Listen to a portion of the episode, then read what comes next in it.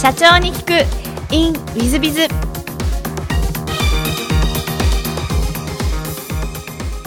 本日の社長に行く。In with biz は株式会社コンバの代表取締社長 CEO 坪井茂人様でいらっしゃいます。まずは経歴の方をご紹介させていただきます。1987年日本マクドナルドの入社。2011年、えー直営コンサルティングマネージャーになられていらっしゃいます。その後2012年本場のに入社され、財務経理本部本部長をなされ、えーえー情報システム本部長を兼任されていらっしゃいます。そして2013年、えー当社の取締役 CFO に、えー就任され2019年、えー代表取締役社長 CEO に、えー就任されていらっしゃいます。2018年に、えー東証マザーズに上場した、えー、コンバノ様でいらっしゃいます。本日はよろしくお願い申し上げます。はい、よろしくお願いいたします。まず最初のご質問ですがご出身はどちらでいらっしゃいますか？あ、出身は大阪でございます。大阪の小学校時代中学校時代ってどんな少年だったなんて思い出はございますでしょうか？小学校時代ですか？うん、あのまあ普通に表に出て活動的に走り回ってる子供だったんですが、まあ、特に他の子たちと違ったのは、うん一人っ子だったので、あの家で自由にこう一人で遊べるので、プラモデルをですね。弟や兄弟に邪魔されずにずっとこう一心不乱に作ってたのを一番覚えてますね。で割とその外に遊び回るというよりは家の中で遊ぶ方がおお得意でいらっしゃいました？いやあのひ昼間はとあの友達と外で遊んでましたけど帰ってきてから晩ご飯ができるまで日課のようにプラモデルを作ってましたね。ああそうでいらっしゃいますか。えっと中学校時代の思い出なんて何かございますでしょうか？そうですね。あの、まあ、そのプラモデルとか作ってたのがこう影響しているのかどうかわからないですがその頃からこう電気や機械、うんそういうものに興味を抱き始めましてでこう電化製品が壊れたとかあるいは、まあ、乾電池を入れて動くおもちゃが壊れたとかっていうと分解せずには入れない子供でした。はドライバーとニッパーを持って全て分解してからゴミに出すというおそらくどんな仕組みになってるんだろうかみたいなことに非常に興味を抱いてたんでしょうね、はい。あ割とじゃあものづくり系みたいなのがお好きな感じのタイプでいらっしゃるそうですそうです。ですからそれからその理系に進んでメーカーで物を作るんだ研究開発するんだみたいなことをおぼろげながら将来像として考えてた気がしますね。なるほどそれはしましたえっと高校は大阪でいらっしゃいますか？はいここも大阪です。高校時代はどんなことをして過ごしたって思い出があります？か高校時代に一番時間を費やしてたのはクラブ活動でブラスバンドに入ってましたね。はあ、音楽活動をされてたということですか、ぎあなんか何をやってらっしゃるんえーですか、担当はドラムあというかパーカッションですね。あ。中学時代にまあ悪い友達連中と一緒にこうバンドのこうなんていうんですかね。ま遊びでねバンド活動をちょっとやったんですが高校に行った時に、まあ、そうやってバンドをやりたいなと思ってた連中が普通なら軽音楽部に入るんですけどもたまたま私の行った高校に軽音楽部がなくてですね。でそういうことをやりたいと思ってた人間がみんなブラスバンド部に集まったんですね。でまあ私はパートがドラムだったので必然的にパーカッションに入りで、えー普段は吹奏楽をやってます。それはそれで非常に有意義で楽しかったんですけれども文化祭前になるとにわかバンドがいっぱいできて、えー文化祭は本業の吹奏楽吹奏楽よりも自分たちのバンドの方に力を入れてたと、まあ、そんなことを3年間やってましたね。何かあの小中高のあの思い出をお話しすると割とあの多彩でいらっしゃるんですね。それは今でも時々言われます、あのちょっと趣味多すぎちゃうみたいな。あちこち取り留めないよねってよく言われます 後ほどもお聞きしようと思ったら好きなこと好きなものですごいいっぱい書かれてあの多分過去最高にいっぱい書かれたのが 坪井社長なんじゃないかと思うんですが後ほどそんな話はちょっとお聞きしたいなと思っております。えっと大学は大阪でいらっしゃいますか？大学は京都です。あえっとど同志社大学です。なるほどなるほど。何か同志社大学を選ばれた理由というのは何かございましたでしょうか？同志社大学を選んだ理由ですか？いやえっ、と国立落ちて滑り止めの同志社に行ったって別にあんまりあの大きな意味はなかったですね。でもあの同志社大学受かるってことはやっぱり頭は本当によろしかったけどもっていう感じでいらっしゃいますよね。高校は確かに進学校だったんですけど進学校の中でそうやってバンド活動とか吹奏楽にこう熱を入れてたので、えー高校の中ではどっちかというと落ちこぼれだったんですよだからみんなが高校立行ったけど僕は私立みたいなそういうあのちょっといまだに何て言うんですかね、えーそのことに対するあのコンプレックスですあコンプレックスコンプレックス。はねちょっと潜在的に持ってます。そうでいらっしゃいますか、はい。大学時代の思い出なんてございますでしょうか？大学時代はですね、えーまあ当然あ電気工学部に入ったので、えーそういう実験とかあまあまあ普通にやってたんですけれども実は大学1年生の時に、えー前職で正社員として働いてたマクドナルドの学生アルバイトを始めたんですよ。実はそっち側にのめり込んでしまいましてで大学生活の間、うん、学校に行ってた時間よりもマクドナルドの店にいた時間の方が長いという、まあ、それが自分の今の経歴、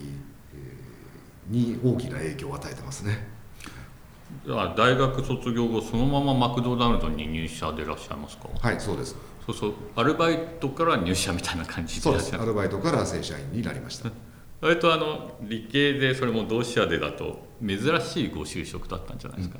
あのー実は同志社大学の電気系のあるいは機械系の先輩もマクドナルドに数名いらっしゃったんですけれどもまあでも学校の中で見るとかなりあの異業種に入った方です普通であれば、まあ、当時だったら、まあ、私も今でいう AI 人工知能、まあ、そんなことを研究してるそのゼミに入ったりしてたので普通であればシステムエンジニアであるとかあるいはもともと自分が目指してたそのメーカー系の開発部門だったりとか、まあ、そういうところに入ってしかるべきだったんでしょうけど、まあ、ちょっとある思いがあって、えーそれをやめてマクドナルドに入社したっていうことですね。先生や親御さんはご反対なさらな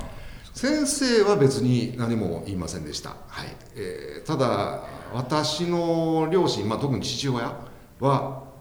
かなり「ええとクエスチョンマークがついてたようですね、はい、本当にそれでいいのかというのは何度も聞かれましたね。そうですか。えっとマクドナルドでのなんか思い出とかそういうのはございますでしょうか？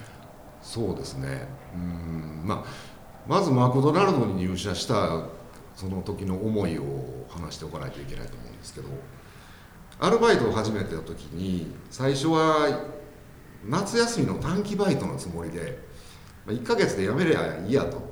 で面接の時に長期でできますかって当然聞かれるんですけど「はい」って言いながら1ヶ月で辞めてやると思ってたんですね。ところがうん実際に働き始めるとまあ、あの会社のシステムよくできててこうアルバイトでありながらすごい権限以上するんです。で任されてで人を使って仕事をするっていうことを、まあ、初めて体験したわけですね。で学校ではそれまでその実験だ数字だ道具だ機械だそんなものをこう相手にしてたんですけど人と接することの楽しさっていうのをすごく肌で感じてしまってで1ヶ月で辞めるつもりがそのまま大学生活の間ずっとバイトを続けると。でしかもおまあ、あのお店に行かれたら分かりますけど社員と同じ格好をしていて非常に若い人がいるわけですけど、まあ、実はアルバイトなんですね。でほぼ社員と同じような権限を与えて店を任している、まあ、あの私もそれにならしてもらいましてそうするとあのスケジュールを作ったりとかもうお店の根幹ですよね。そういうことを任されたりとか、資材の発注をさせていただいたりとか、まあ、いろんなことに手を染めれてこれは楽しいと。で私が就職活動をする時にいよいよマクドナルドなのかそれとも普通の あの電気系のメーカーなのかどっちに行くんだっていう選択を迫られてた頃にえっ、と当時はあれ「ニュースステーション」っていう名前でしたかね、えー、と久米宏さんがあの司会をされてたあのニュース番組の中でちょうど4月の頭だと思います、えーまあ、27年前の話ですよ。もう30年近く前の話ですけど、えー今何らかの役職を持って定年退職をされる方の確率が、何十パーセントだ、まあ、かなり高い数字をおっしゃってました。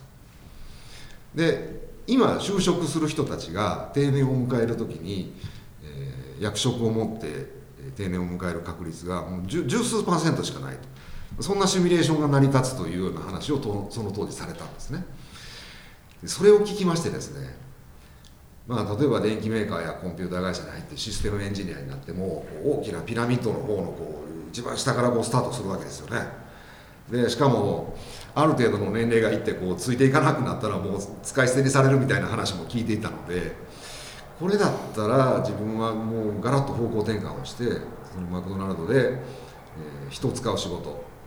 まあ、使うって言ったらちょっと上から目線であの失礼ですけども人と一緒にやっていく仕事の方が自分は向いてるんじゃないかなって思い始めたんですよ。ですからその電気とか機械とかそういう好きなものはもう趣味にして置いておいてちょっと仕事はそっちに方向を変えようっていうのが一番大きなその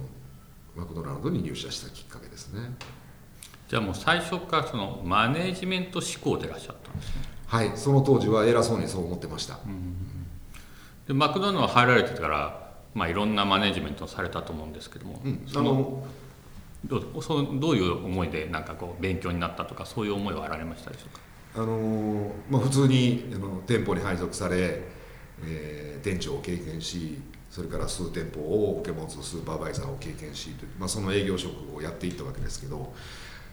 まあ、今振り返って一番思うのはやっぱり人の考え方人ってそれぞれなんだなそれを、まあ、最大公約数的にこう取りまとめていくことの簡単そうに見えて非常に難しい。多分正解がなくてどうすれば全員100人が100人の考え方性格を持っているものをこう全てを満足させるような方法ってなかなか見つからない中じゃあそれをそれでも引っ張っていかなきゃいけないのでどうしていったらいいのかなっていうことをとずっとそういうことを模索しながらやってた営業時代でしたかね。なるほど。ありがとうございます。でマクドナルドとこのコンバノさんにお入りになってるんですがこれなんか移られた理由というのは何かございましたでしょうか、あの実はコンバノという会社は私のマクドナルド時代の同僚が先にマクドナルドを退職して始めたビジネスだったんですね。でまあ最初から僕も誘いたかったらしいんですがさすがにそれはちょっと遠慮したみたいで。でその中で私もマクドナルドを退職するということになりましたので、えー彼に誘われてじゃあうちのビジネスを手伝ってくれということで、えー参画させていただいたとそういう経緯ですまあ友達創業者の誘いですね。なるほどなるほど。まあある意味ヘッドハンティングに近いような感じでいらっしゃるお誘いまあですから、そう言っちゃうと聞こえがいいですけどまあそんなことはないと思います、えっと、コンバノさんではどんなお仕事を中心になさったんでしょうか？はい、入った時にはそれこそ経理のおじさんです、はい。あのー創業者友達の奥様が経理をやっておられたんですけど、まあ、それを引き継ぐ形で、あのー普通の会計処理を一人でやってました最初は、えっと、マクドナルドでは経理を経験されてらっしゃるんでしょうか？えー、と経理では直接はないんですけれども、あのまあ、最終的にはその直営店舗の PL とかそういうものを分析して、えーまあ、あのアドバイス指導したりするような部署にはいましたのであの簿記は3級しか持ってないんですけど、まあ、貸借ぐらいは分かるレベルでしたね、じゃあ割とそのまあ慣れたとまではいかないけどそっち側のお仕事から始まったという感じでいらっしゃいます、慣れてはいないですけどあのたまたまそのコンバノのその当時担当しておられた税理士さんとかもあの知り合いの方だったのでこれマクドナルド時代のつながりで知り合いの人だったのであの簿記の基礎も一生懸命教えてもらいながらあこんな勘定科目もあるんだみたいなことを言いながらえー日々、まあ、学びながら経理作業をやってましたね。うんで途中であの CFO にお付きになってらっしゃるんですが、はいまあえっと、コンバノさんは最初から上場を目指されてらっしゃいますえー創業者の頭の中の遠いシナリオにはあったかもしれませんが、あのーまあ、私が入ってしばらくしてから会社は次のステップに進んでいくために上場しようという意思を、うんしっかりと持ち始めましたかね。じゃあ CFO に就いた時はもう上場を目指しててというか？はい、それは目指す前提でつきました。なるほどなるほど。そうすると、まあ、私の、まあ、知識ですと上場を目指すと CFO の方が一番寝れなくなるというのが私の常識なんですけどもそんな感じですごくご苦労とかあったんじゃないでしょうか？はい、それはもうまさにその通りですね、はい、寝れなくなるまではいきませんでしたけれどもね。あの幸い、えー、優秀な管理部部長とか、え、部下に恵まれましたので徹夜したことは数えることでしたけれどもあのやはり初体験ですので話はいろいろ証券会社の方とかいろんな方から聞いてますし資料も頂戴しますが、まあ、実体験がないのでやはりこうスケジュールが進むにつれてですねあれ次何をしなきゃいけないんだっけ今日何と何が必要なんだっけっていうその情報整理ですね。これが一番苦労しましたね。最初のうちってえー、CFO として相手をするのは、まあ、監査法人であったり証券会社であったり限られた人たちでその間とのやり取りだけをしてたら済んだんですが、まあ、あの準備期間数年間ありましたけど最後の最後ですね。突然その相手をしなきゃいけない相手先がもう一気に増えるわけですよ。それこそ証券代行さん東証さん財務省、えー、もうあなんか今まで片手で住んでたものがもう二十数個の相手先とこうやり取りをしなきゃいけない。それがまああの相手さんもご自身のご都合があるからこっちの都合関係なしにこうどんどんこう情報がやってくる質問には答えなきゃいけない、まあ、そこの情報整理をしながら上場当日を迎えるまでというのがもうちょっと今思い出すと言われても何をしてたかわからないぐらいこう混乱とまあでもあの目標が明確なのでねそれに向けてのその頑張ろうという気持ちとそれで乗り越えた記憶がありますね。なんか上場向けて一番苦労したのはこの点だなっていうのは何かございましたでしょうか？そうですね。うちの場合でいうと創業時は知らないんですね私。創業してしばらくしてから入社してるのでで自分が実体験としてこの会社で見てきたこと以前のことを聞かれ質問されそれを掘り下げて調べていくのに一番苦労しましたかね。あの想像やあの聞き伝えでいい加減なこと言うわけにいきませんからその辺の根拠をその過去のデータを引っ張り出したりとかね。ですからあの今上場を目指しておられる方がもし聞いておられるとしたらあのできるだけこうエビデンスは残してですね少なくとも人が入れ替わってもその後の方が資料をひっくり返せば何だかと何だか見つかるというような状況にしておかないとあの当社もベンチャーで始まってるので最初はもう代表が言ったことが全てであのエビあの倫理とかねそんなのもまだない時から物事が始まってるのでその当時のことを調べるのに一番苦労しましたね。うん、なるほど、はい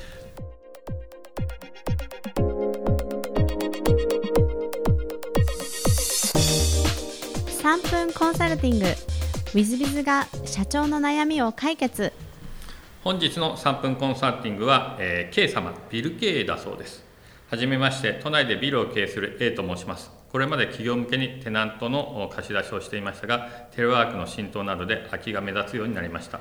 この空きをどうにかしようと企業や個人向けに貸し会議室などを行おうと考えております。30人以上が入ることができるためセミナー会場などで需要があるのかと思ったのですが気になることがございます。セミナーの流行を知るためにいろいろと調べてほとんどがウェブセミナーになっておりリアルでの開催が珍しくなっていると感じました。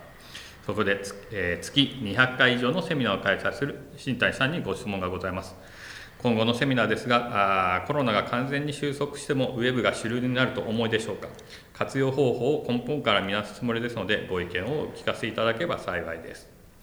えーとまあ、おっしゃる通りですね、うちはあのオンラインで月200本セミナーやってるわけですが、えー、正直ですね、全部オンラインなんですね。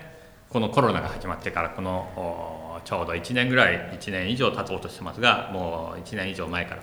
でかつ去年の3月ぐらいなんかは、えー、社長さんたち50人ぐらい集めるからあ Zoom で、えー、オンラインですね。でセミナーをやってくれ。それも資金調達の。と言われて私喋ってます。10分か15分でいいから。って言われて。30分でいいからって言われたかな。実際は20分ぐらい喋りましたが、えーと、そんな感じです。ですがおっしゃる通りもうウェビナーもしくはオンラインセミナーあズームライブセミナーいわゆる YouTube セミナー Facebook ライブセミナー、えー、動画セミナーみたいな感じになります。ですのでそう思ってください。でからリアルのセミナーちょっと減るんじゃないかなと思います。ちょっとだいぶ減ると思います、えー、コロナがなくなってもリアルのセミナーそれでも少ないんじゃないかなと思います、えー、一方で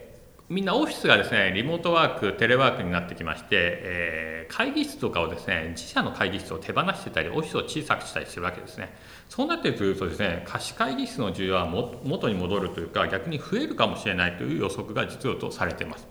ですのでもしかすると貸し会議室はいけるかもしれない。ただし会議用ですね。セミナー用というよりは会議用、えー、だからちっちゃい部屋から、まあ、4人ぐらいでミーティングできる部屋からえー、そうですね。30人50人でミーティングっていうのもあるのかもしれませんのでそういう部屋から。まあそういうのも必要になるのかもしれないなと思います。そういう意味合いですねセミナーにちょっとあの焦点を当てるんではなくオフィスの貸し会議室本当の会議を行う部屋というので考えていただいたらあよろしいんじゃないかなと思います。ぜひその辺を考えてですね、えー、経営計画なり事業計画なり立てていただけたらいいんじゃないかなと思います。本日の3分コンサルタントはここまで。また来週。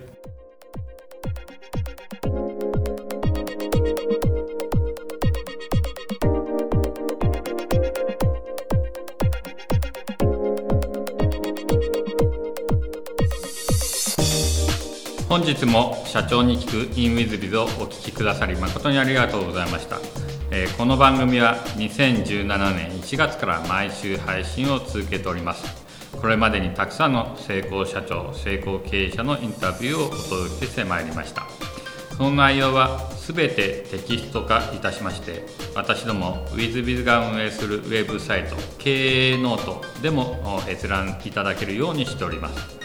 音声だけでなく文字で読み返すことで新たな発見や気づきがあり皆様の会社経営に役立つヒントがきっと見つかるのではないかと思いまして、えー、サイトの方にもさせていただいてます。是非ネット検索で経営ノートスペース社長インタビューと入力いただき経営ノートのサイトをご覧になっていただければというふうに思っております。